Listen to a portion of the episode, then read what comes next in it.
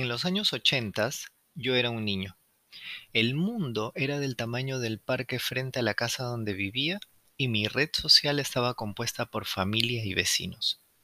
Si en ese momento hubieran existido los grupos de WhatsApp, seguramente tendría mi familia en un grupo donde mi madre nos tendría que haber enviado recordatorios sobre deberes en casa o alguna información para complementar tareas escolares.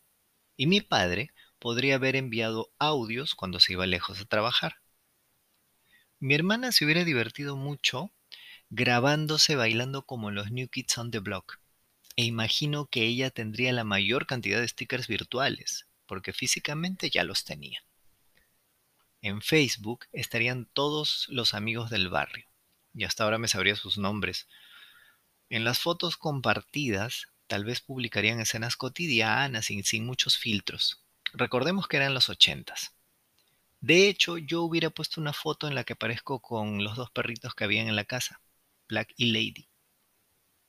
El hermano Henry sería el único niño en el grupo de las novenas por Santa Rosita de Lima porque esas señoras me trataban tan bien que yo no dudaba en sentarme y seguir toda la hora entre misterios y rezos que en ese momento no entendía.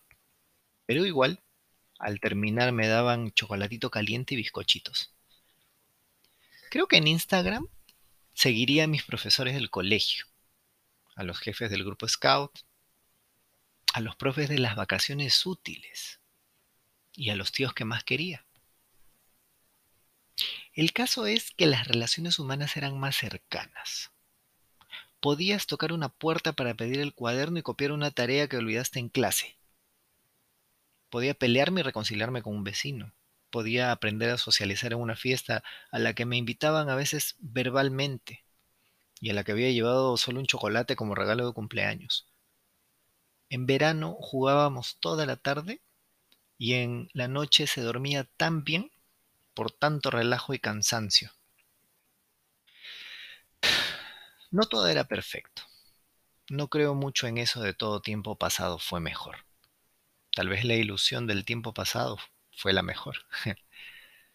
Pero si deseo volver un momento a mi niñez, en mi recuerdo me siento en el balcón del segundo piso y oigo las hojas de los árboles moverse con el viento de la tarde que termina. Veo a mi hermana a mi lado, con su larga y brillosa trenza, y a nuestra hermosa mamá, que nos abraza y habla de un mañana mejor. Y así sentimos como ese día fue perfecto.